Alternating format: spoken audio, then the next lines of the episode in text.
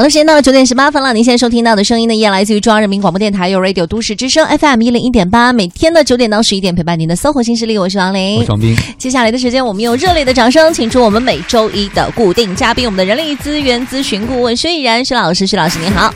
大家好，欢迎薛老师。今天我们聊一个话题，应该很多女性都会很感兴趣啊，叫这个女性职场的晋升通道，特别是在向中高层进阶的时候。嗯，那我会觉得这个话题不光女性也感兴趣，男性也感兴趣，因为在今天，如果女性的职场发展不顺的话，回家也可能发脾气，然后就是一个恶性循环就出来了，是吗？嗯，因为其实每个人现在追求自我价值实现，大部分人都是很多渠道和途径的，不光是比如家庭关系是一方面，还有自己的职业规划也很重要哈。对，所以就是整个的一个进阶的这样的一个话题。嗯。对，但是有一个有趣的现象哈，就是比如说我们看到很多公司，它如果有四到六个高管，四到六名高管 VP 层级的，你们猜一般会有几位女性？一个。对，基本上都是一个。嗯。而且都是做什么的？做相对于在那个里边做事务性工作的是吗？公关的吧？呃，财务，财务，财务的多。哦。嗯，因为财务的女性会比呃，市场、市场和财务相对多一些。嗯啊，我想起了我前几天碰到的一位女士，她也在中高层。她说：“你知道为什么我在我们公司中高层吗？”她说：“特别简单，他们就希望有一个女生。”哦，就只是希望有一个女的平衡一下性别，对，就起码让底下员工看一下，女生还是有晋升的机会的。公司没有在职场上歧视女性。对。呃，其实可能谈到这个话题，大家也都会觉得会不会涉及到这种女性的对性别歧视？嗯，我不完全这样去看。首先，在我的看来，哈，就是嗯，男女之间本身它有一个叫社会角色的分工，就是女生一旦比如说我们说现在尤其是呃生两个宝宝的人越来越多了，那么因为生两个宝宝，所以第一个宝宝大家是希望在三十岁之前生，然后第二个宝宝可能会在三十五岁之前生。但实际上，这恰恰是我们在职场中非常黄金的时期，就是二十八岁到三十五岁。嗯，因为我们可能，比如说二十五岁硕士毕业，或者二十二岁本科毕业进入职场的时候，前三年实际上你都是在积累期，就是一般可能三年之后你才会成为这种呃中坚力量，一个骨干的中坚力量。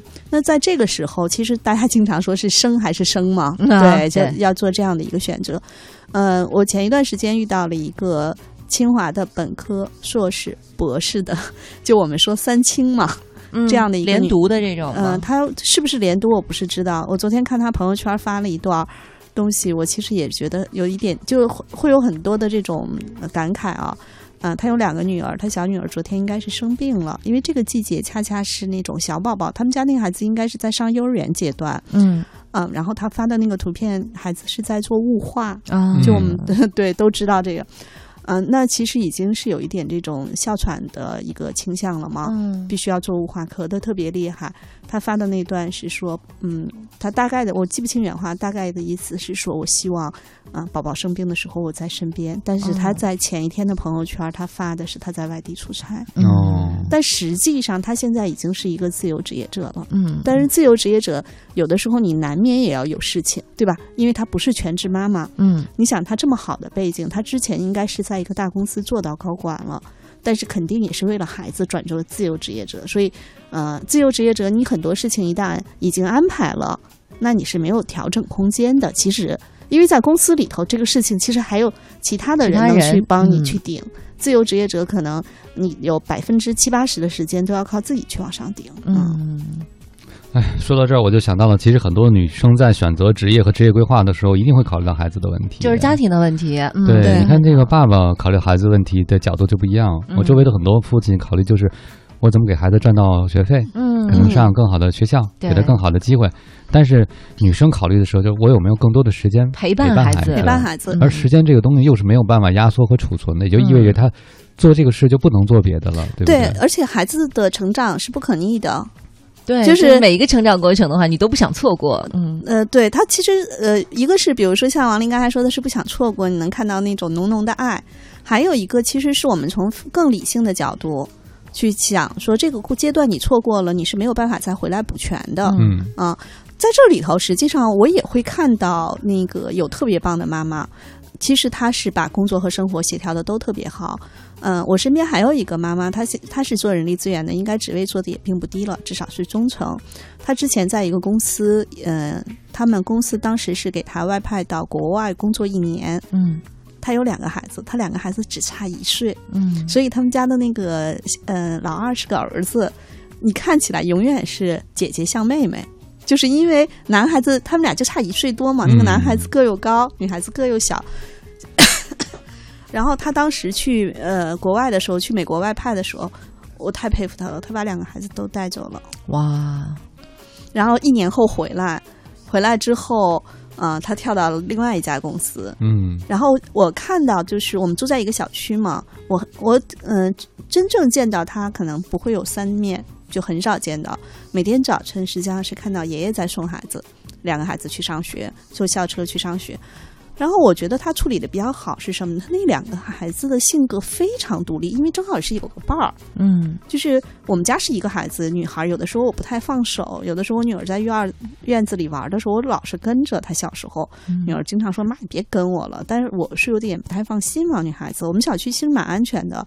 然后这两个孩子，你看很小的时候，他们俩就在院子里玩。哎，所以我觉得就是就是看你怎么样去协调和处理好这个关系。嗯，那我在想，他们两个孩子其实相差了一年的话，等于他大概最起码有三年的时间，其实包括他从怀孕啊、生孩子什么的的话，都得要。在家庭这一块儿的，那他怎么会就是这样还一步一步的去晋升呢？在他的职场中面发生了什么事情呢？嗯，我是会感觉他，因为我们都知道女性其实，呃，如果你没有特别严重的孕期反应，实际上上班和那个就怀孕期间她还是去的，对，怀孕期间是没有什么太大的问题。嗯，然后因为她在的都是相对比较规范的公司，所以休产假应该也不会有太大的问题。呃，但是我是跟她没有那么熟，我只是隐隐的能够觉得，呃，她实际上。就是当这个两个孩子出生到他们嗯比较大的这个阶段，其实更多的是靠家里的老人在支持着他的一些日常的事情，嗯，孩子的日常的这些，嗯，呃，甚至我可以推测，他可能每天回家的时间不会太早，嗯，就是做到一定管理职位上，尤其在大公司，实际上他要付出很多很多。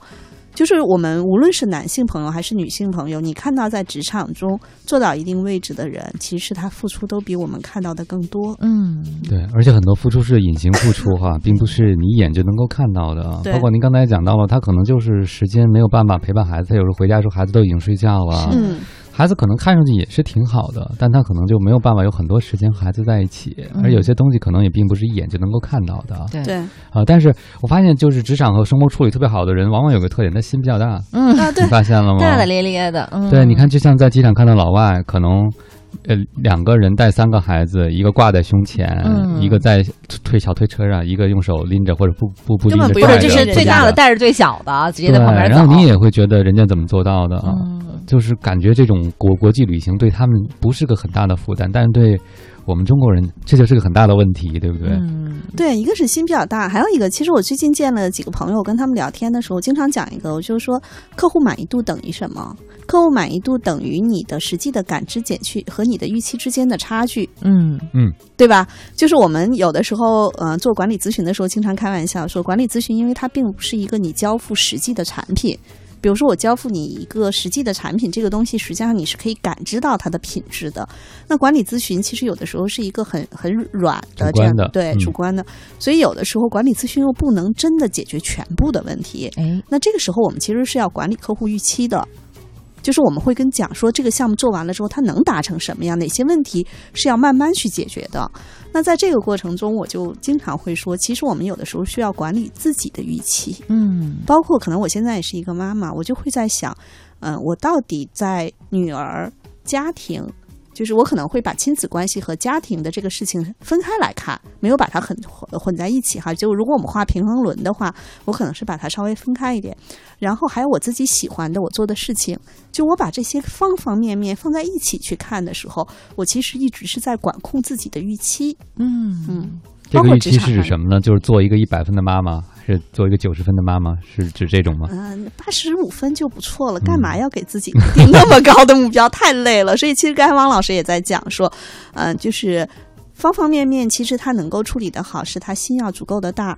而我实际上是把这个心足够大，就用了一个更量化的东西，就是你管控你自己的预期。就是当你对某些东西的预期过高的时候，你就好像是在那个流水线上，然后不停的奔跑的操作工。嗯，对。或者我觉得说，如果你真的是把孩子或者是家庭的预期放的特别高的话，你就不能指望自己在事业上面那个预期也同样这么高。你总得要找到一个平衡点才行。这可能也是女生要面临的一个很独特的抉择哈。我我的一位朋友，他前两天跟我讲到了，他出来上班的时候，他女儿说：“妈妈，你不要去上班了。”然后他妈妈就用那句好多家长都会说的话：“妈妈不上班，怎么给你买玩具啊？” 然后他女儿就做了一个挺让他惊讶的举动。嗯他们家有有个有个笔记本电脑放在桌子上，他女儿就爬到那个椅子上，把手放在电脑上，叭叭在那敲。妈妈妈妈，我在上班，你就不用上班了。哎呦，真的好心疼啊！我都不知道遇到这种情况我应该怎么办。九点二十九分了，我们也稍微先休息一下，来自于张惠妹阿妹的一首《姐妹》送给大家。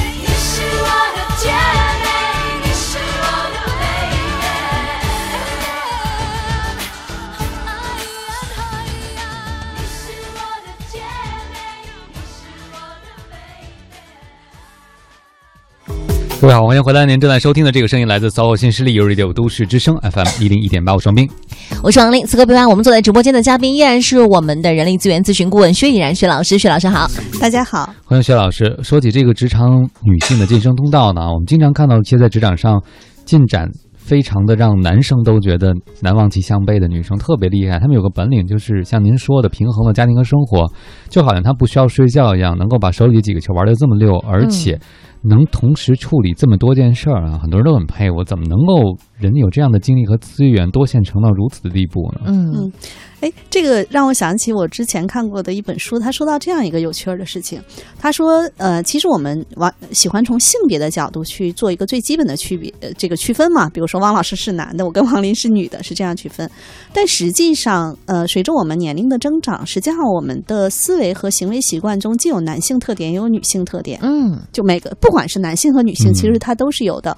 比如说，我们相对有的时候，呃，决断力比较强、比较理性的时候，我们会觉得，哎，这个时候他像是个男的。嗯。然后有，比如说某些呃男士在某些地方露出温情的一面的时候，我们也会觉得哎特别的 nice 哈，呃，所以我就想到一个点哈，特别好玩。有一次我们开会，开一个研讨会，当时呢我们是这个一共是四位女性，呃，然后其中呢讨论到一个问题的时候，有一个人就问我们其中的三位女性说，哎，你们作为女女生来想想这个，就从用户的角度怎么去思考这个事儿。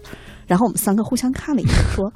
其实我们心里都住着个男的，他虽然是个玩笑话，但是我从这里头哈，我也会发现，就是呃，一般来说。做事情做的比较好的人，实际上他心里头的确住就女生啊，在职场中的女生，对她兼具两种思维模式，她相对来说会比较理性，她会更快的去做一些取舍和判断。嗯，所以在职场中，我们看到的有的时候人们说那种叫女强人哈，好像是一个负面的词，但事实上，我们把女强人不把它当做一个负面的词，而是当做她的一种啊行为模式的时候，你会发现她有一些雷厉风行，很果断。然后她会在有一些点上，他不会被某些东西干扰，嗯，他会有很强的这种聚焦性。嗯嗯，就是他其实是有点那种雌雄共体的感觉，但是他可能母性啊、光辉啊等等那样的一面的话是留给自己的家庭，然后在职场上表现出来的其实往往是男性的那一面。对，让我想起我有一个客户，他们有一个 VP，我跟这个 VP 不太熟，然后他们单位有一个小姑娘跟我特熟，说：“哎，薛老师，你知道吗？有有一天我在那个什么什么地方的菜市场遇到了我们陈总。”我说：“嗯。”他说他应该是他父母家住在那面嘛，然后周末的时候肯定是带着孩子去父母家，因为他我知道他是有孩子的。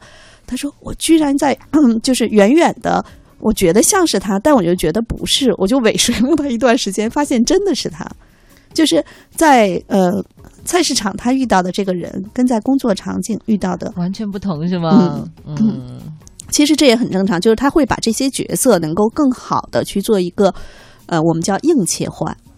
就是有些人有可能是把工作中、职场中的那个角色拿到家里。嗯，我们想一想，那样的一个女人，任何一个人，不管是孩子还是老公，得多烦的呀。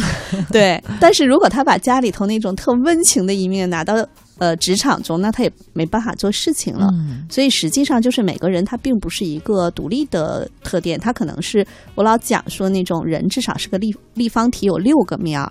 他在不同的场景下应该去承载他不同面的特点，然后去做事情。嗯，我我昨天看到一个图，还挺有感触的。他就是一个人，呃，一个人坐在桌子前面，应该这个房间里没有别人，然后他桌子上摆了四五个面具。他可能在想，我今天出门要带哪一个啊？嗯，说上去好像有点假面的感觉，其实不是这样的。我觉得像徐老师刚才讲的，人在某个情境中就要承担一定角色。嗯，你在你父母面前可能是孩子，对，在孩子面前是父母。嗯，呃，我们不不叫面具，至少你要扮演这个角色，对不对？你要承载一部分功能。就是当我们说到扮演角色的时候，其实它是个扮演。嗯，当我们体会到我的角色。我就是这样，其实我没有是一种角色，而不是扮演角色。这个角色可能我觉得还蛮有意思的哈。就是您说的这个立方体的每个面儿，你在这个场合就要呈现那样一面，对不对？对。但其实他们都是你啊，对，嗯。所以好的这个能够去在人生中找到平衡点的人，他是整合的很好，不会让这些互相撕扯和矛盾。就像我们说，这张女性可能有人坐在那儿开会呢，想孩子今天。有点咳，我怎么能坐这儿开会呢？不回去照顾他，跟孩子在一起就在想，我今天为了他早回点家，我那事儿还没干完呢。对对，那就太太痛苦了。对，同时两面都挤出来了。对，所以，呃，还有一点就是，我发现，在职场中，无论男性、女性，做得好的人，他们都有一个特点，叫呃激光。嗯，就是我老用这个比喻，我不知道以前讲过没有，雷达和雷达和激光。对，我觉得可能就是每个人都需要雷达和激光这两个特点。雷达实际上是我们获取信息的一种方式。前两天我遇到一个那个呃。他问我说，在面试的过程中，如何去评估，呃，这个你所应聘的这个公司的老板靠谱不靠谱，或者有没有发展的潜力，跟着他干会怎么样？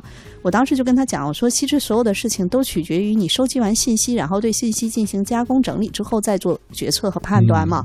那其实雷达的这个特质我们都需要有，但是我发现女生的雷达特质实际上是优于。男生的，所以我们说女生更八卦一些。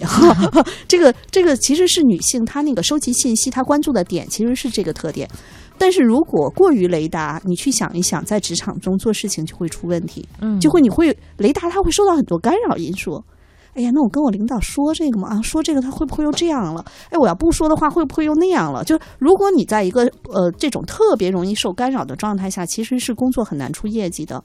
所以我们也会发现，真正在职场中做的特别好的女性，她既有雷达的特质，但是她一定有激光的特质。嗯，比如说之前上过咱们节目的莫总，嗯，然后我就会经常开玩笑，我说她是特别激光特质的，就是你在跟她讨论问题的时候，你会发现她把很多那个干扰因素哈，她就人为的屏蔽了。莫琼姐是吗？对，他就人为的屏蔽了。屏蔽完之后呢，他就会非常聚焦在他的这个目标上面，然后他就在想，为了达成这个目标，第一步、第二步、第三步。那我觉得很多特别优秀的职场女性，其实是你要去训练自己这种激光的能力、激光的穿透力。嗯，昨天我有个朋友和他先生一起在他们的小区里遛狗，他们家有两只狗，呃，他们俩一人负责一只，然后分别遛嘛，居然就昨天下午。就走散了，在一个小区里，两个人就走散了哈。那小区也不是很大，然后他就埋怨他先生：“你说我就喊你，你怎么听不见呢？你怎么能走散了呢？”我跟开玩笑，是不是昨天那个能见度有点差，看不见了？他说：“不是，不是，我们没有离那么远，我喊他听不见。”后来他先生说自己正在出神的想一件事情啊，一边走一边走神，实际上整个心无旁骛，这事业就不存在了。然后跟我讲完以后呢，有一个男士也分享了，他老婆也是这样的人，就是单线程。嗯，他想什么事情的时候，他只能专注在这件事情。你跟他说什么八卦什么，哎，怎么没听见？那没看见呀？没有没有，对他来讲，其他是就是雷达那个时候至少是关闭的，对不对？只有聚焦的事情是起作用的。对，但实际上，就我们真的是做人才测评的时候，我们会发现啊，就是如果有这种专注特质的人。他基本上是比较容易做成一些事情的，嗯，因为就好像我们举个不恰当的例子，说你拿一个锤子去砸钉子，砸两下你有事儿你就跑了，砸两下你再有事儿又跑了，然后你那个钉子就砸了个眼儿跑了，然后又砸两下就永远是砸不透，而真正实际上要想把一个钉子砸在木头里头，你是咣咣咣咣咣咣咣砸透了，所以实际上做事情的时候是需要我们把这个专注力放在某一个特定的阶段去起作用的。嗯，所以那个我刚才说的那妈妈，就是开会的时候担心孩子咳的那妈妈，一开始她就是总总在想孩子，后来她发现这样的工作效率低了以后，其实下班时间会拖的。嗯嗯，她就在想，既然我已经决定来上班了，我就应该在尽量短的时间内把事儿做完。对，然后赶紧回家，然后赶紧回家。嗯，她逐渐就发现这样做。让他在做两件事时候都更专心的时候吃到甜头了，他发现是可以的。对，以前他是担心两个球搞不定嘛。对，现在他发现专心对每一个球和做这件事时就专心在这件事，反而是对另外一件事有帮助的。对，嗯，所以这个时候激光就起到作用了。九点四十四分了，我们也先稍微休息一下，来自于谭维维的一首《三十岁的女人》送给大家。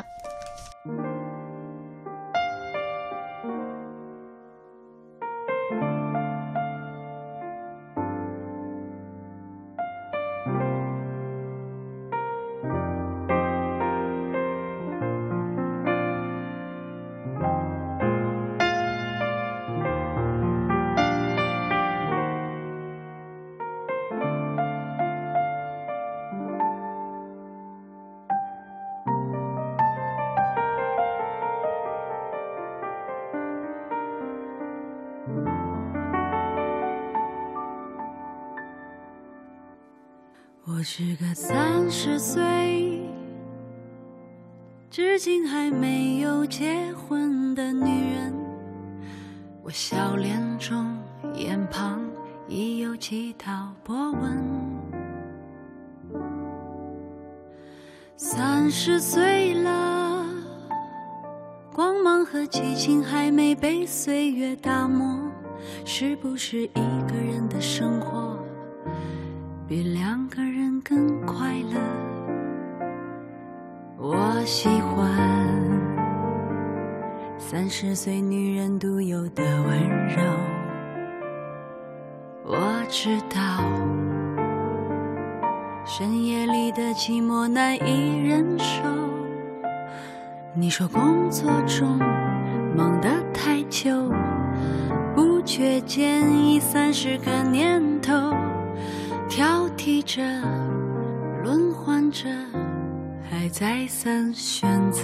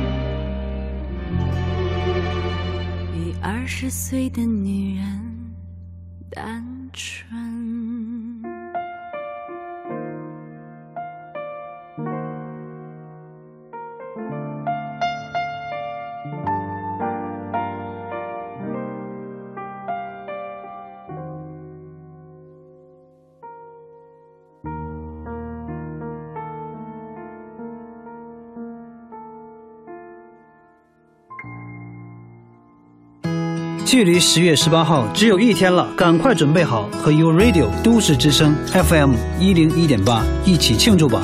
我是李健。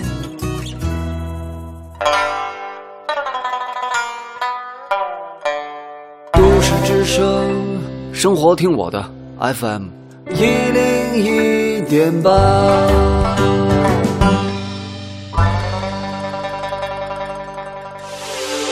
这里是 u Radio。都市之声 FM 一零一点八，您现在正在收听的是 SOHO 新势力。好了，现在到了九点四十九分了。您现在收听到的声音来自于中央人民广播电台 u Radio 都市之声 FM 一零一点八，每天九点到十一点陪伴您的 SOHO 新势力，我是王琳。小明，此刻跟我们一起坐在直播间的嘉宾依然是我们的人力资源咨询顾问薛以然薛老师。薛老师好，大家好。嗯，欢迎薛老师。其实很多朋友。谈到我们今天的话题，说女性职场，特别是高中级阶段的一个进阶的时候，都会想到说，我可能在事业上没有什么企图心呢，就在职场上，但是她会感觉到有点被动的被推着往前走，呃，因为你如果是这个年龄阶段，你不往前走，自动的后面的后浪推前浪，对吧？职场的新人现在滚滚而来，所以他也就陷入了这样一个做决定的两难。他的职业上没有什么特别大的理想企图心，但他知道自己不努力，可能又会掉下来，因为这个中高实际是个不稳的。状态，对不对？你随时就可能被替换，所以他也就不知道自己该怎么去做这个职业规划了。嗯，对，其实我们会发现哈，就是。呃，现在的公司实际上更多去强调扁平化，嗯，而过去的传统的体系内那个金字塔的结构特别的明显。比如说，我身边会有很多七零后或者八零初，就是嗯八零后就没到八五后的这些小伙伴，他们实际上是呃自己也比较出色，也比较努力，所以他们可能都会在一些相对比较传统的企业中呢，占据到一个中层管理者甚至是高层管理者的职位。有很多女性也会觉得压力非常大。就是，尤其是我们说的传统的金融企业，其实现在压力是非常非常大的。我会有很多朋友他们在这样的一些公司里面。那么在这个时候呢，就像汪老师说，他们实际上在最开始的时候是并没有非常明晰的规划，也没有那么强烈的企图心，他们是被推着走的。但是推到了这个阶段的时候，他们就不知道下一步该何去何从了。因为，呃，你想一想，我们去换一个角度去想，说，如果你已经在这个呃体系里头做到了一个，比如说呃高级经理或者总监这样的职位，然后你说我特别累，不想干了，我想再回到去做一个嗯普通的员工，没有退路，其实回不去的，真的回不去的。你仔细想一想。你比如说，一个三十二岁的部门经理，愿意用一个四十岁的大姐在做普通员工吗？就是这人家也不愿意，人家觉得让你去做什么事情，还得说，哎，您看看这样行吗？嗯，对吧？从这个角度来说，其实有的时候是被这样推着去走的。那我觉得，其实我们经常说两个通路，一个通路呢，就是你在专业技术层面，你作为一个呃能够独当一面的人。其实，在专业技术层面独当一面的人，尤其对于女性来说，其实可能是相对来说更舒服一些。比如说，我认识一个朋友，他是我我忘了他所学的专业是什么，但是他基本上就是属于在他们的专业体系是一个审核类的专家。嗯，行业专家。对，他在他们的那个大公司里头，就是在那个呃具体的细分的专业领域中，所有的事情他是要签字去做审核的。所以他并没有特别高的管理岗位，因为管理岗位，当你尤其是管理幅度越来越大的时候，实际上承受的压力也会越来越多。他就说我把我自己的专业的领域做得很细，然后所有的在这个专业审核上的点是必须来找我的。嗯，哎，我觉得这个也许也是一种方式。嗯，他的意见是被足够尊尊重的，对不对？他用他的专业意见，虽然他不是行政权力啊。对。我觉得可能也这也是一种方式之一。对，因为像您说的，我周围有这样的朋友，可能之前就想找份工作相夫教子，觉得挺稳定，进了一个大的企业或者大的机构，慢慢的他也不想参与职场向上的竞争，但是逐渐发现比自己年轻的人开始成为自己的主管了。嗯嗯，他也。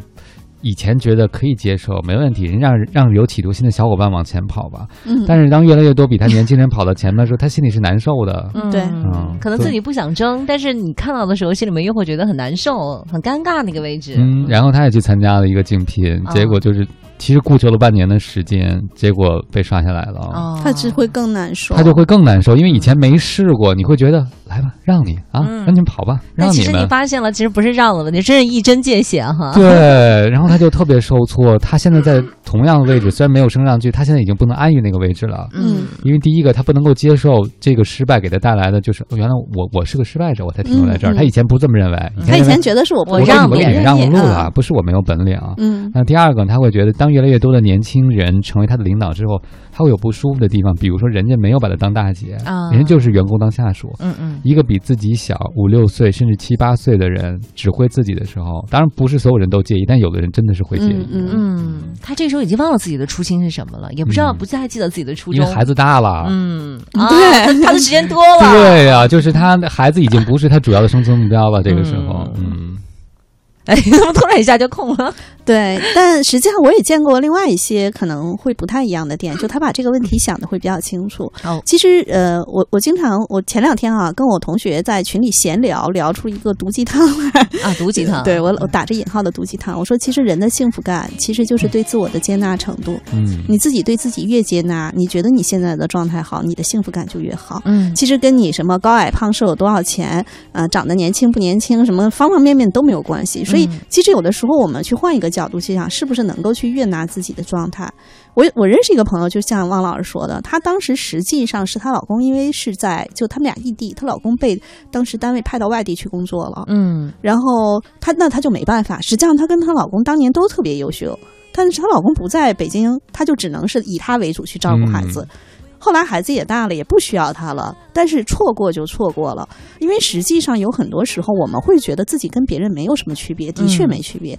但是为后来在职场中的区别，就是人家干过那么多事儿，人家干那些事儿的时候，你回家给孩子做饭了，嗯，那你得认，对，你就得认，因为其实能力是有差异了，对，能力是有差距了，因为他干过，你没干过，而且人的能力就跟。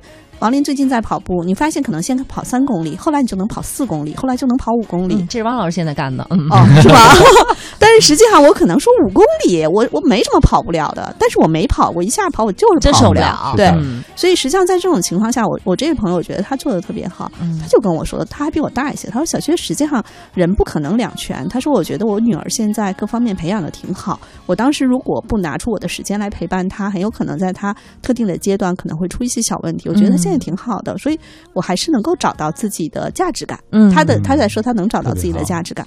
然后他现在呢，实际上是他说我小时候就喜欢画画，但是当时父母觉得这叫不务正业。嗯，然后他说他还没退休呢，他基本上进入到老年大学模式，他在学画画，而且在学画油画。嗯，然后我觉得哎。其实就是这样，就是职场也好，生活也好，它其实是揉在一起的。内心的平衡很重要哈。对，我也就劝那个姐姐，我说，你看你儿子真是挺优秀的，你的事业已经成功了，你不能干了 A 的事儿又用 B 的标准来衡量自己啊。如果这个跑道上你觉得不赶趟，你自己再开辟一条跑道呗。我特别希望他孩子离开家之后，他有自己的，比如兴趣爱好啊什么之类的，平衡一下。是的，好了，这一小时时间我们就先到这里，整点过后马上回来。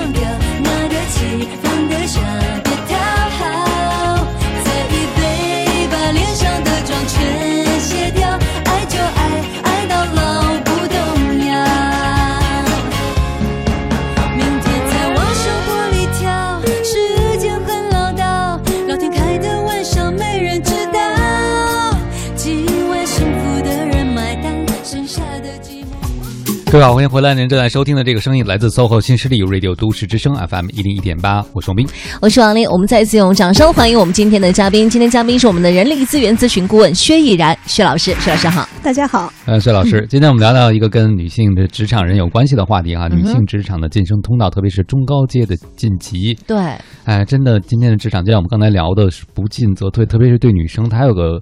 压力是时间压力，嗯，其实这个和呃亲密关系有点像，很多女生也会担心，如果在多少多少岁之前没有混出来，是不是跟男生相比，年龄越大，相对来说，在用人单位的眼中劣势也会越大一些？嗯，对，一定是这样的。基本上，尤其是我们我们会说哈，就是在找工作哈过程中有一个最难的坎儿，就是说三十岁已婚未育。啊，三十岁已婚未育，然后用人单位会考虑很多问题，对，很多。但是如果你可能是已经在啊，已经做到一定职位的时候，三十岁已婚未育就没事儿了。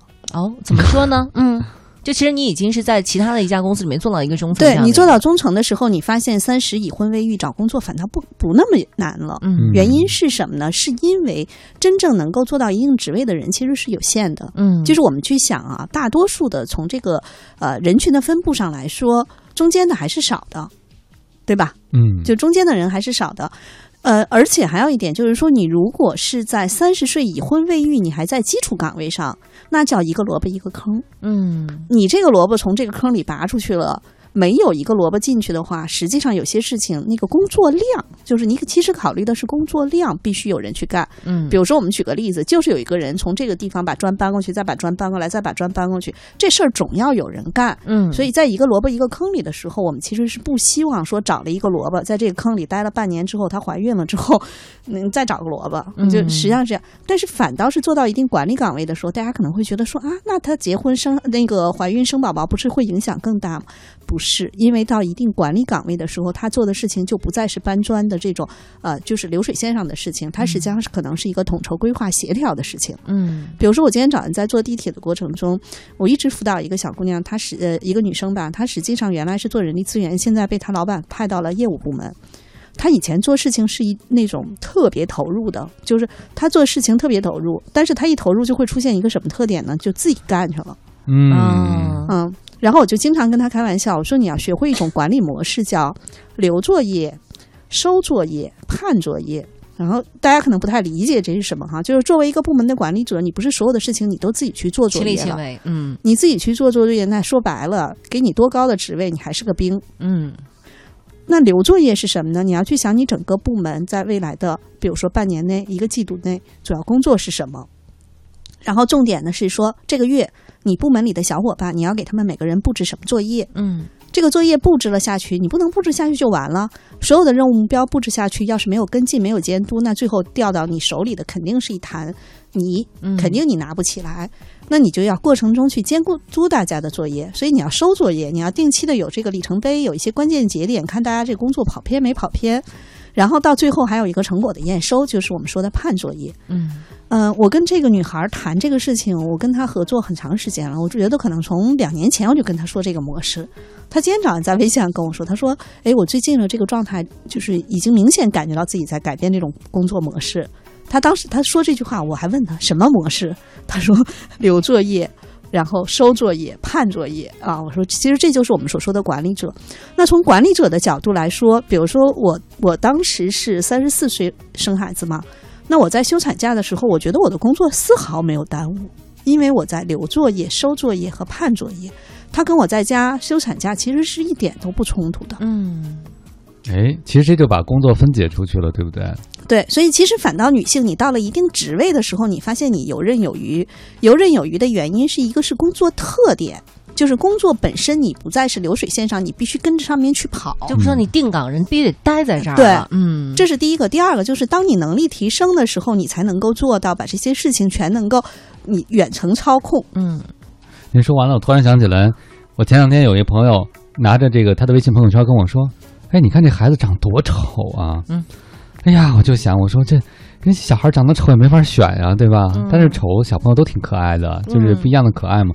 但你会发现，很多人都是外貌协会的，不是这几年都会有一个职场的数据，就是说颜值高的人平均会赚的更多一点啊。但是后来有个补充的研究，就发现这个规律到一定程度就失效了。嗯，就是中层以上的时候。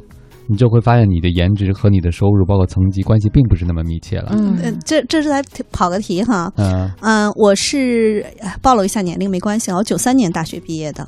然后呃，大学毕业我们是二十年，就一三年，我们回学校去聚会了。我们班当时最漂亮的女生还是特漂亮，这叫底子好。但是其他人都长差不多了。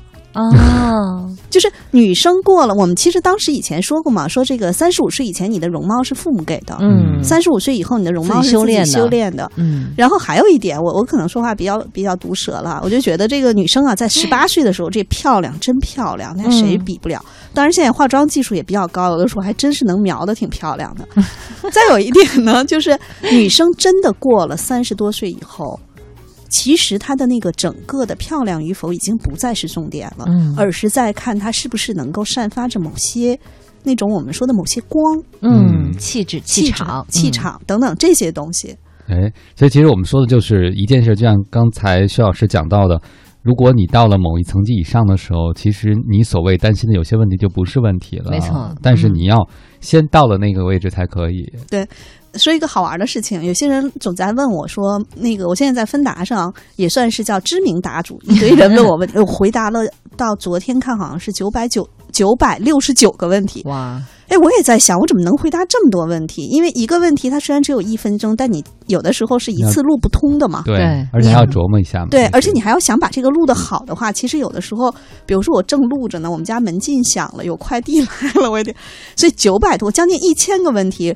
我就在想这些问题有一些共通的地方哈，就有一些刚刚步入职场的小伙伴，他们实际上会问我一个特别有趣的问题，说，呃，老师，我什么时候才能从月薪五千变成月薪一万？比如说，我们现在发现月薪过万是一个大家很普遍的一个一个目标，这个很正常。然后我就跟他讲，我说你能把你刚才参加工作，就大学毕业之后工作的两年变成四年，你就能很快的月薪过万。嗯，那什么叫两年变成四年？其实还是两年，时间就是没有变化的。但是我们把这两年过的是不是你的积累能有四年的积累量？嗯。我特别喜欢范琴，是因为我觉得在他那个年龄段的积累，绝不是他那个年龄段的人拥有的积累。那他是怎么积累的呢？下次可以请他来跟大家 聊聊。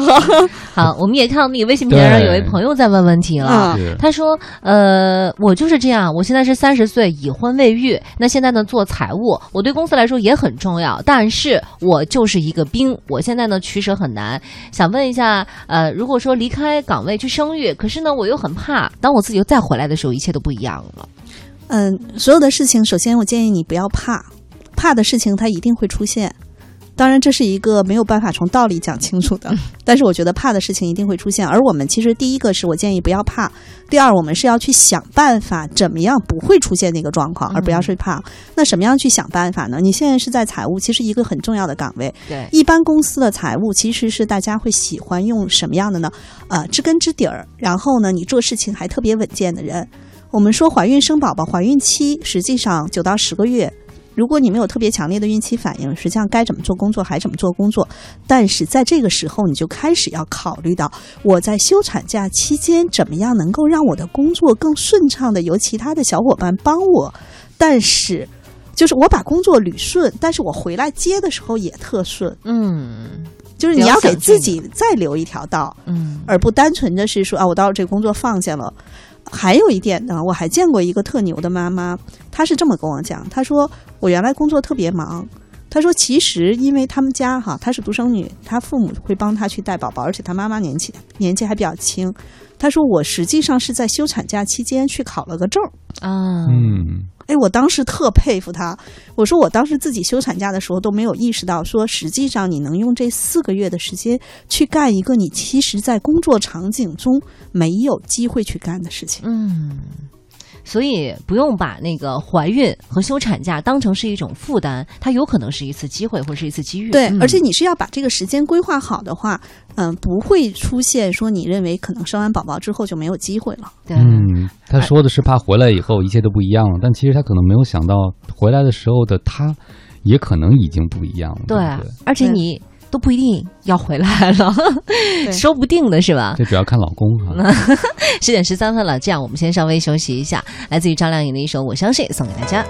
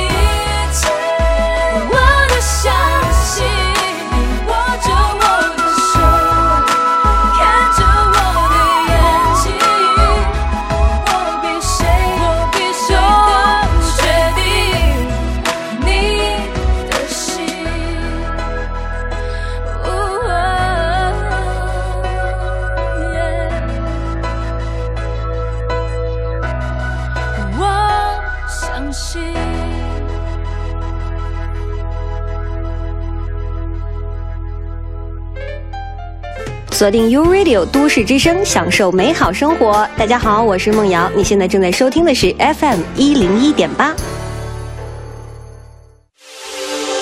这里是 U Radio 都市之声 FM 一零一点八，您现在正在收听的是 SOHO 新势力。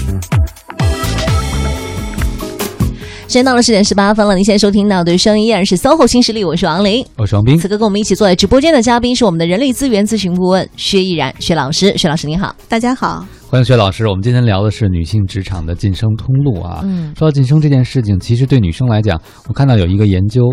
啊，比如说像谈薪酬、谈晋升这样的事情，往往女生比男生要被动很多。嗯，他们很多人都是期待说被领导发现。嗯，只要我做得好，嗯，对，特别是在我们这个文化里，很多的女生都被教育成了所谓的乖乖女，对吧？对，就我乖，我听话，妈妈、爸爸就会喜欢我，主动的给我就会给我吃糖。对，领导肯定也会看到我在努力，肯定会给我一个晋升的机会，都是这样想。嗯。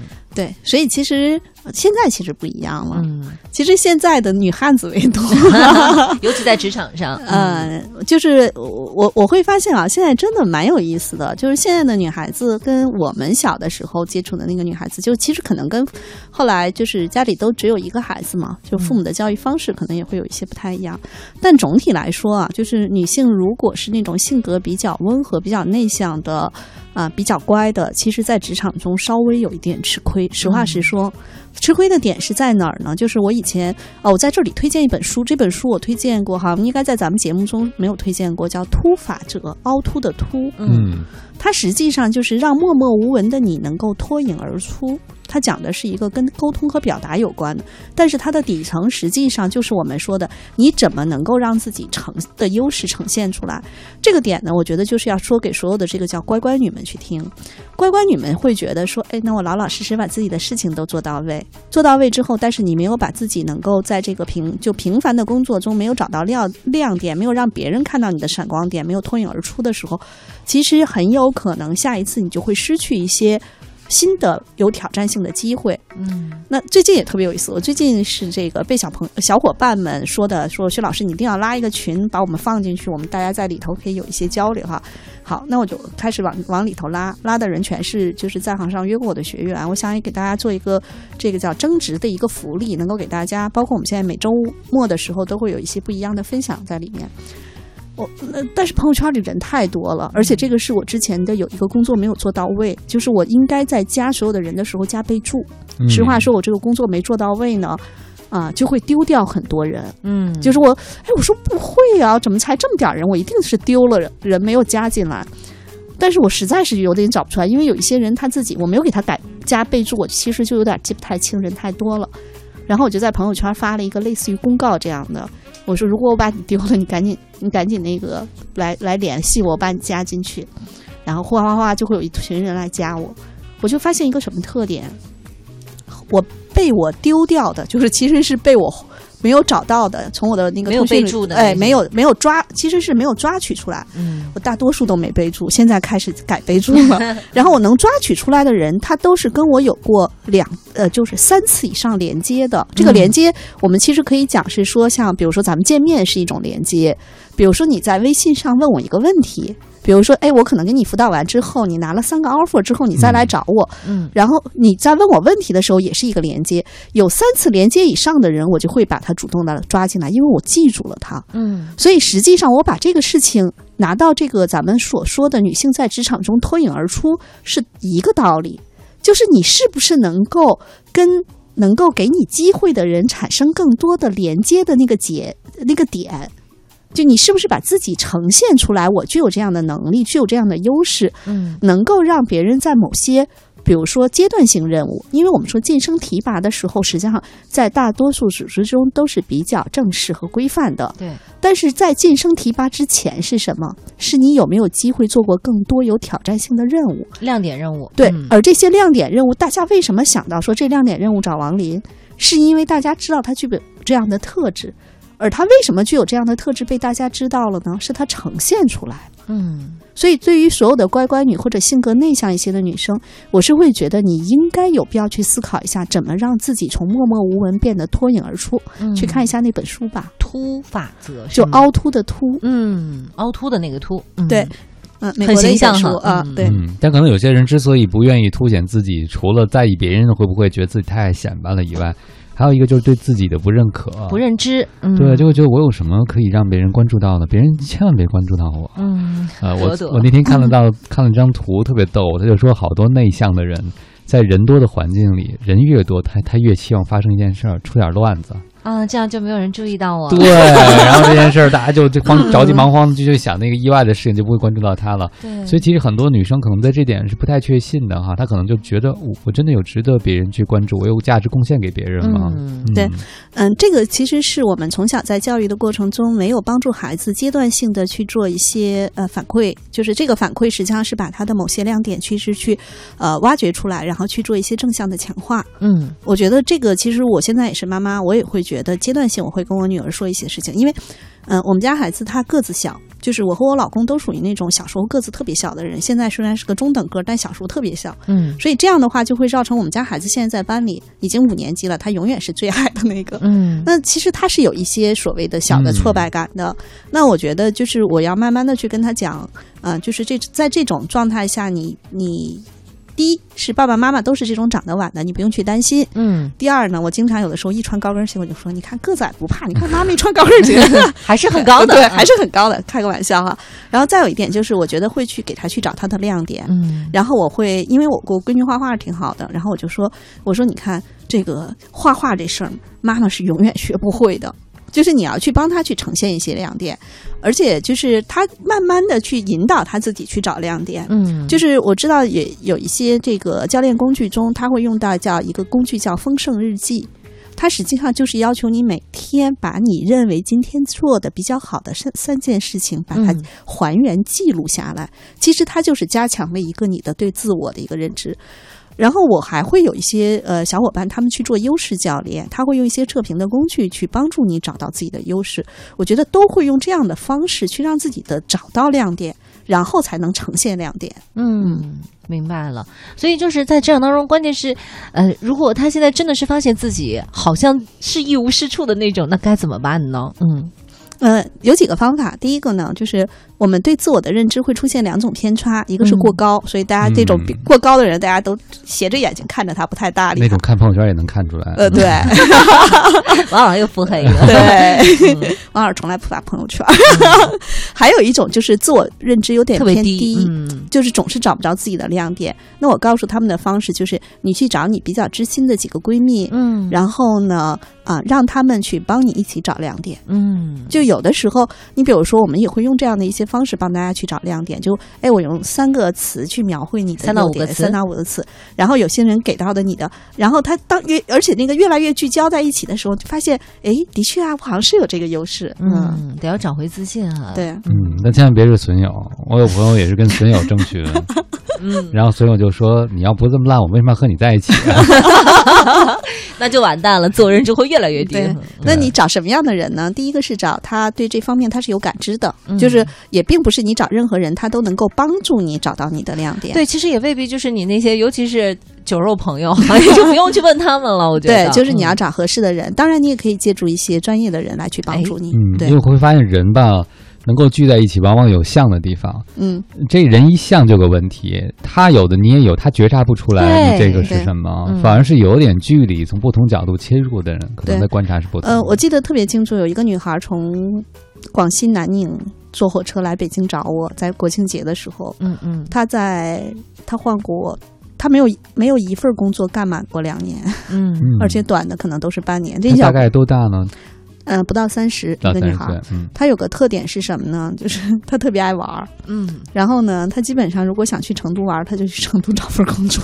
哦，哦，想去哪儿在哪儿工作，工作一段时间。然后她是做销售的，呃，相对来说，因为做销售，实际上在某种意义上，它是积累个人能力的，嗯，但是它这个不好的地方就是她在行业和区域积累的资源其实是没有办法去去打一枪换一个对对，打一枪换，而且又是销售，嗯，对。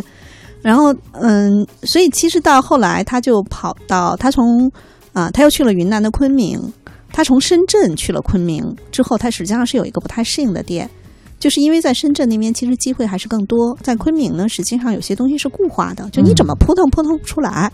这个阶段，他其实开始对自己的能力产生一些质疑。然后他家是广西南宁的嘛，后来他最近去回到了广西南宁，然后这次他就会觉得他自己进入到一个瓶颈期，他跑来找我，找的过程中，其实我慢慢当帮他梳理一些他的个人的优势，还是能够发现的。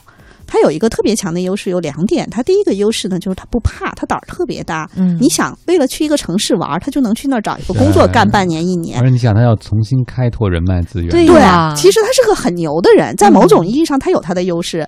所以，他是一个能够快速跟他人建立连接，并且能够快速抓取他人需求的，而且能够快速适应环境的。对他有这个，但是他最大的一个缺点就是。他是并没有知道自己说，我一定在哪儿要真深耕细作，达到一定的 level 之后，其实我就我的那个跳动，其实反倒是更容易的，嗯，因为他都在低水平的积累，嗯。嗯，整个的过程中，我跟他聊的过程中，其实是慢慢的帮他找回了他之前其实是有自信的，嗯，但是因为最近一两年其实是进入到一个瓶颈期嘛，呃。但我最后给他的建议就是，他一定要想办法。其实我最后我们是圈定了一个目标城市，是去深圳。嗯，因为他这个阶段，呃，他必须找一个相对来说更开放、更包容、机会更多的点，再用两到三年把他之前散点式的积累。做一个集中的积累和爆发，嗯，哪怕他再回到家乡，那就不一样了，对不对？可以达到一定的层级再去跳，对，这样选择的余地就更多。嗯，好了，十点二十九分了，还是先稍微休息一下。才华有限公司送给各位。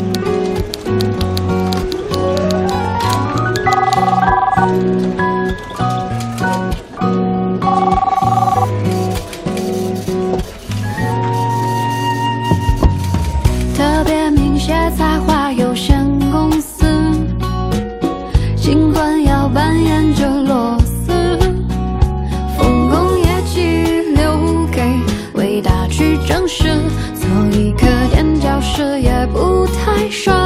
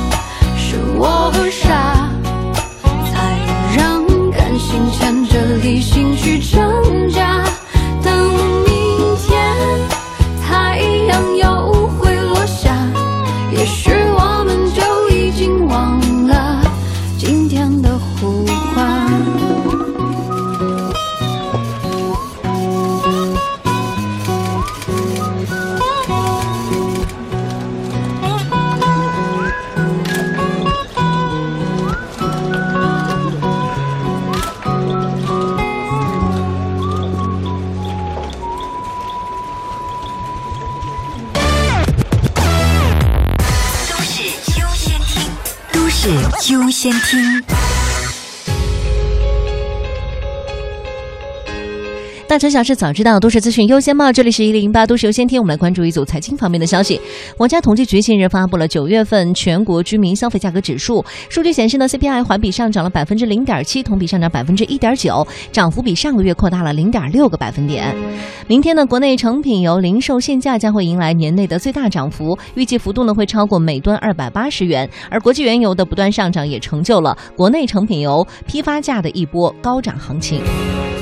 环保部昨天通报了对北京市重污染天气应急响应的专项督查情况，结果显示，机动车污染对北京市污染的影响依然比较明显。北京市机动车保有量大，使用强度高，呃，重型的柴油车还有车龄较长的轻型轿车的污染问题比较突出。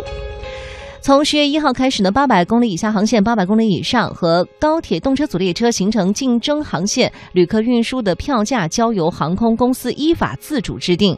航企的每航线、每航季票价上调的幅度累计不得超过百分之十。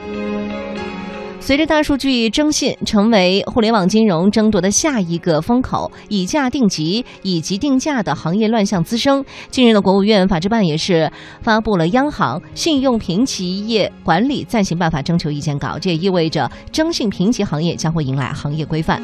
资讯丰富生活，上是由鹏飞编辑、王林播报的《一零一八都市优先听》。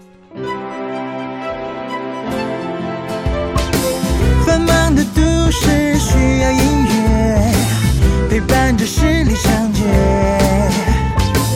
平凡的生活，听听我的广播，每天有很多颜色。都市之声，生活听我的 FM 一零一点八。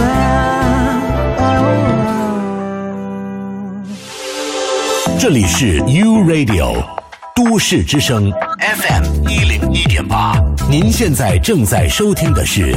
SOHO 新势力，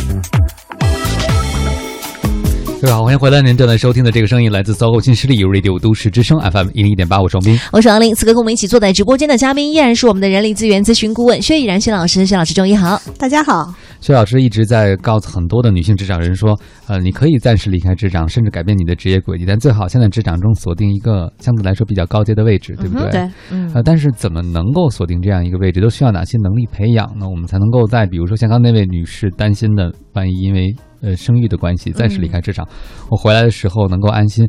特别是有些女性可能之后随着这个社会职业多元化，她可能会想到我要生孩子，我以后可能选择。半半就业，就是说那种兼职，嗯，甚至是自由职业的方式，其实这也是要有专业累积、有积累的，对，嗯，所以实际上我们说从三个方面，从三个方面要去考虑一下哈。第一个方面就是一定要看看自己在哪个方面有什么优势或者特长，嗯，呃，每个人其实还是会不太一样的。有些人特别适合去做一些专业的工作，嗯，他能够在某一个专业领域做到非常的极致。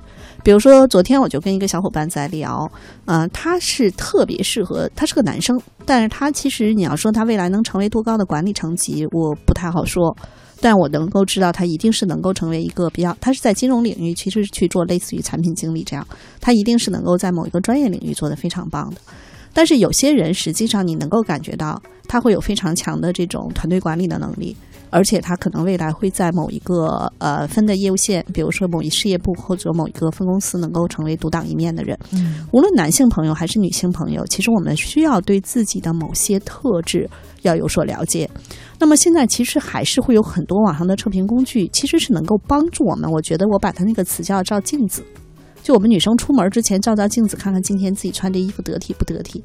其实还有一个就是我的特质的照镜子，我大概了解一下我这种特质的人适合去做什么。嗯，但这个发现也挺有意思。其实，嗯，也许会有变化。就是你可能在二十四五岁的时候做的测试，有可能到三十四五岁，其实可能会有一些变化，因为它并不是一成不变的，其实是根据你的经历，你所经历的事情是有调整的。所以第一个点呢，就是你要多了解一下自己。第二个点呢，就是在自己还是要在某一个特定的阶段去好找好自己的一个呃阶段性的成长路径，因为基本上我说你不要想那么久，你想十年八年，这变化太快了，谁也想不到。十年前我们能想到现在电脑都用的越来越少，天天捧着个手机吗？不太会想到，对吧？所以不用想那么多，但是至少要想到两年我要在哪个领域去做积累。比如说我刚才讲到那个小伙伴，他就是散点式的积累。他在两年中，这种散点式的积累，没有在某一个点上用激光的方式把一些东西打透。嗯，他再跳还是在他那个叫低水平点上去做一个，就他还是从相当于上完一年级又上一年级，他没上到二年级。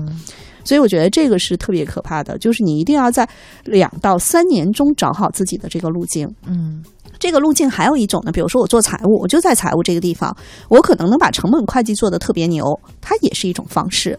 它是在某一个专业线上，还有一种模式呢，就是我想好我在两年中，除了我的本职工作之外，我要开哪些外挂，就是我要多去做一些其他相关的事情。比如说，我就认识一个女孩，她当时是在律所的时候，我觉得她做了很多不一样的事情，她就开的那个外挂会比较多。但她的好处是什么呢？就是她在碰到下一个机会的时候，她腾飞的可能性就会更大。嗯，因为她某些东西已经就是。类似于用虚线的方式把那个东西挂上了，嗯，只要有合适的契机，那个虚线立刻变成实线，嗯，所以这个是我们说的要找到自己的这个路径。第三个方面呢，就是在自己能力上的培养，能力上的培养又可以把它细分一下。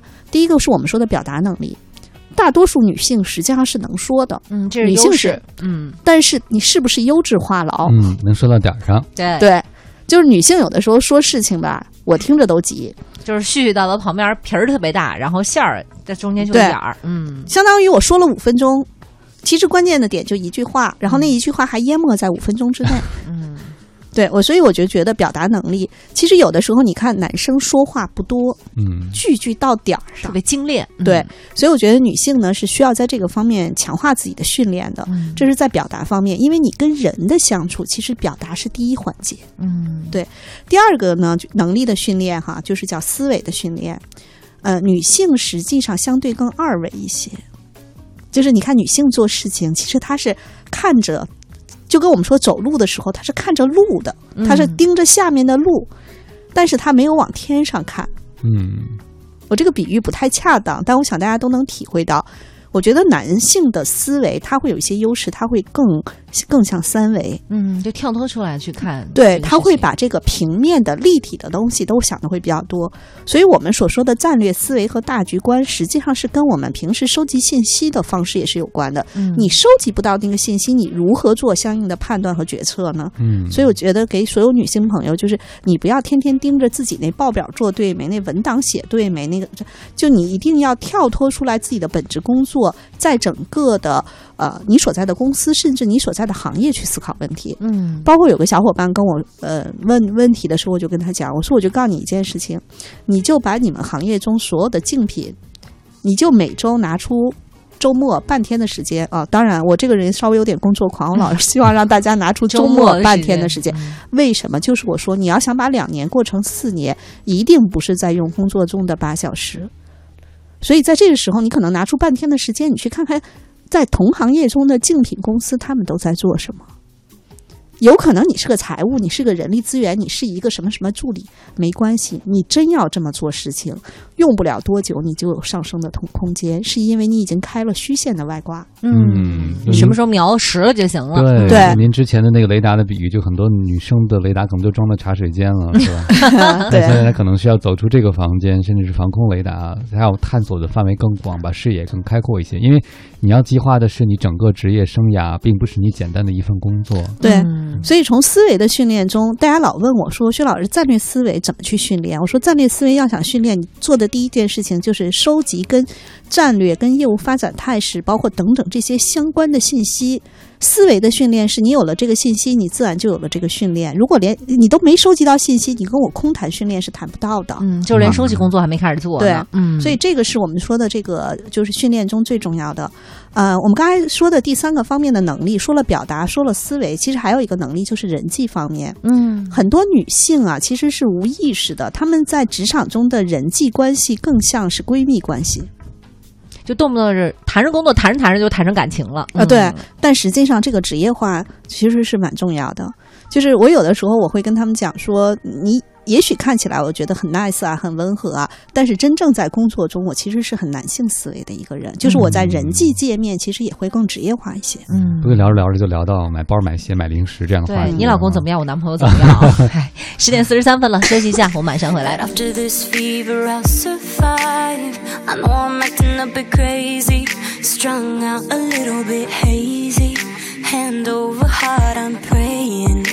That I'm gonna make it out alive.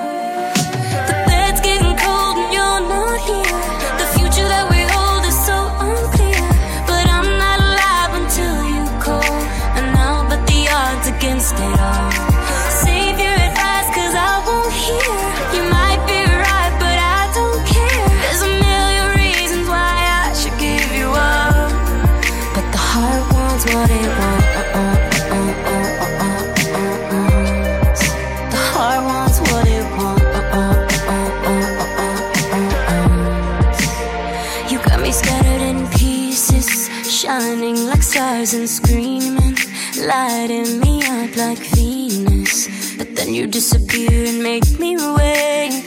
And every second's like torture, heroin drip, no more. So finding a way to let go. Baby, baby, no,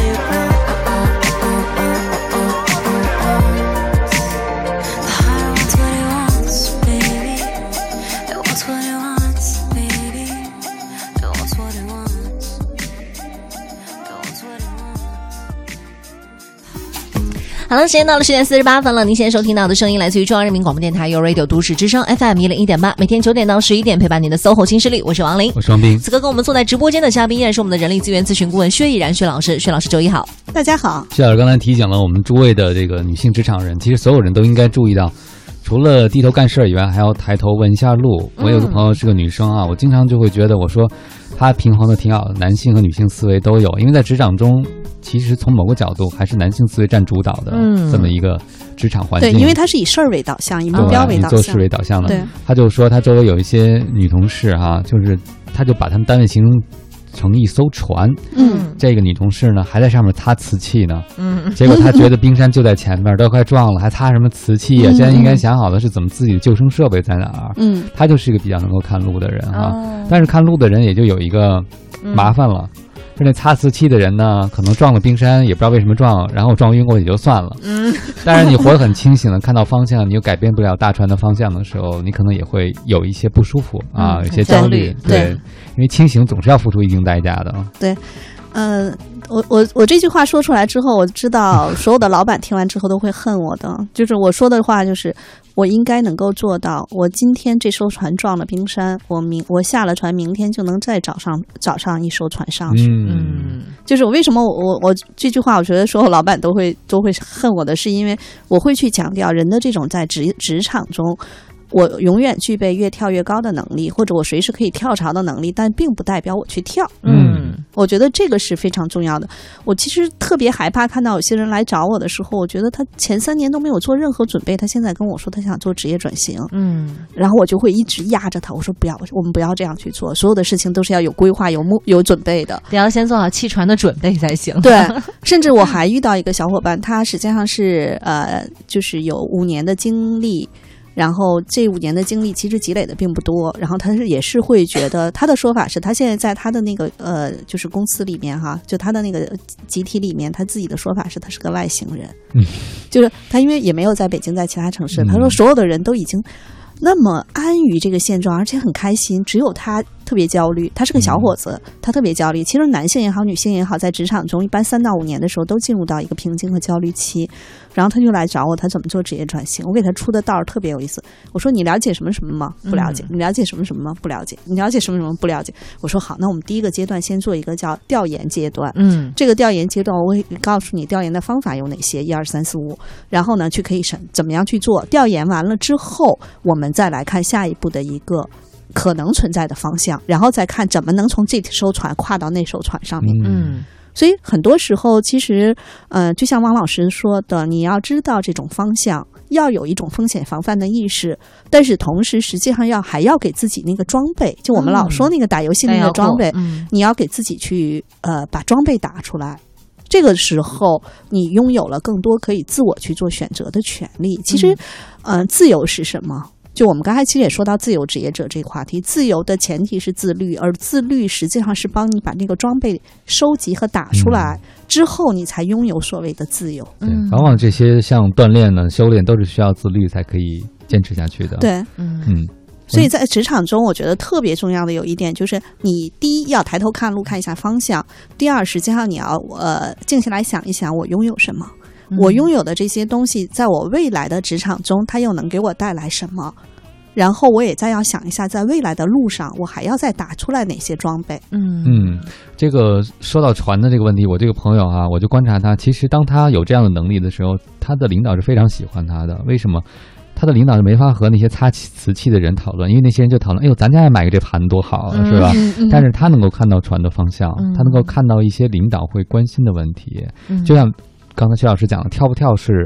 一个选择，但你有没有跳到海里还能够活下来的能力？这是一个累积的过程。对对，他就说，当他知道每一条船都可能遇到风险的时候，他在任何一条船都特别珍惜这个机会。嗯嗯，就这个大船还在还在走，他觉得很幸运。但那些可能天天只在做事人，并不知道自己在干什么，他自己的人，对对对，他也不知道这个船的意义是什么啊。是的，嗯，对。哎，其实还剩一点事儿，我其实特别想问孙老师一个问题哈，这个也是我有一个姐姐遇到的问题，就是她其实现在在，就是她很顺利的做到了这个中层的这样的一个级别了，但是。他就发现哈，同样是中层，然后再想往高层去走的时候，就觉得很困难。他们同时中层的时候还有几个男男性，他觉得能力的话，其实大家都差不多，但是有晋升的机会的话，总是会优先可能会考虑男生再往上走。为什么中层往高层走的话，女性会更加艰难呢？呃，首先我们去想啊，就是其实坐在高层那个职位上，很多人不知道，高层其实他所付出的，呃，就是时间、精力，包括他所承担的风险和压力，其实是远远大于中层的。嗯，就是如果我们在中层的这个环节中，我们更像是说我们呃什么呃布置作业啊、收作业啊、判作业啊，实际上你还是在打循环。对。在中层管理者的职位上，其实还是在打这个小的你部门的循环，但是到了呃高层的时候，实际上你是面对更多的不确定性和压力的时候。对，就是你要做决策，有的时候。对，在这点上来说，实际上一般的公司都会更愿意用男性，因为男性他在某种意义上的耐压能力，就是他的耐久性其实是强于女性的。很多时候，这是第一个点。第二个点呢，就是我们实际上在往高层呃去选拔人的时候，实际上我们更看人的延展性。嗯，就是有。很多女性她能够把当下的事儿做到极致是没有问题的，但是她具备不具备很强的延展性，我们有的时候会去打一个问号。嗯嗯，那他们要需要在哪些方面去培养自己这样的能力呢？或者怎么样着手去？第一个，实际上我们刚才一直会去强调，真正在职场中做得好的女性，她一定是有男性思维的，有男性思维。对，我觉得在这个点上要去做。第二呢，就是她一定要确保她自己的情绪稳定性。情绪稳定性，对，其实我们在前头没有谈到这个问题。对，女性的情绪，其实这个我们可能是跟生理啊、心理啊都是会有关系的。女性的情绪稳定性，因为只有在你情绪稳定的状态下，你处理很多事情，包括有些重大的决策，它会更好。我们就举自己的例子，比如说我今天早上起来，假设遇到一事儿特生气，那我做的决策、说出去的话、说出去的话，就是倒出去的水啊，是收不回来的。嗯，所以女性其实是要往更高职位上去做的时候，为什么说她的男性思维，包括情绪稳定性的训练，是她自己要去刻意去做的？那当她呈现出来这些特质的时候，实际上她在往上走的空间就会大很多。嗯，明白了。听完了。真的要是对那些不乱发脾气的女领导致敬了，是吧很不容易。对，而且我觉得他们好多人都不挂相，就感觉一天都待在办公室里，但是第二天一出来又是特别精神，就特很精神，然后神采奕奕的就出现在你面前了，从来不抱怨，然后也从来不会把自己生活当中的一些情绪带到你自己职场上来。嗯，有的时候想想职场可能对女性还有不公平的地方，你们非要让女性发展出男性思维，嗯，但是发展出了以后，可能他的下属就会说你怎么不像个女人呢？对吧？没关系啊，我像女人的部分在家里就好了。对，就是平衡，就玩转这个魔方。但是我想当。这个职场给女生提供这么大挑战的时候，其实要有一个福利啊。当女生都变成这样的时候，男生对呀，我们的男生的怎么办呢？男生压力更大了。是的，嗯，好了，由于时间的关系，今天我们就先暂且聊到这儿。再次感谢夏老师周一的时候准点出现在我们的直播间，谢谢。好，再见。也代表我们的编辑万星哈，感谢大家的收听。稍后呢是怀强经理为您带来的风尚 CBD。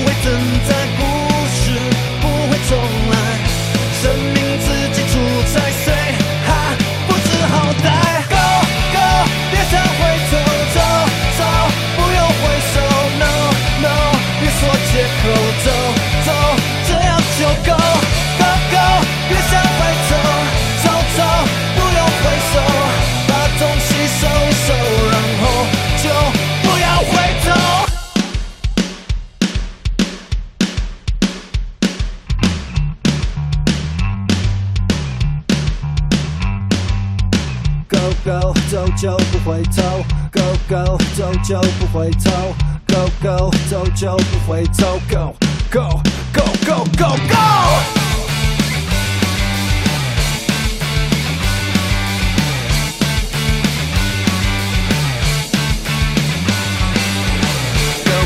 走就不回头。